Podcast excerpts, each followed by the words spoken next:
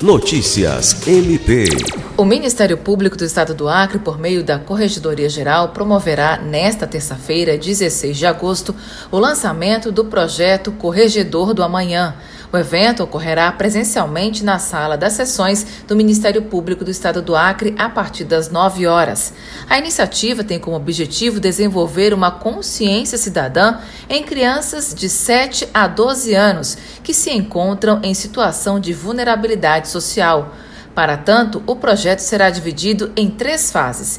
Inicialmente, as crianças serão recebidas no Ministério Público Acreano, conhecendo as estruturas do órgão, em especial a Corregedoria Geral. Na ocasião, será realizada uma exposição sobre os direitos das crianças e as atribuições do Ministério Público. Haverá ainda um momento de recreação e entretenimento.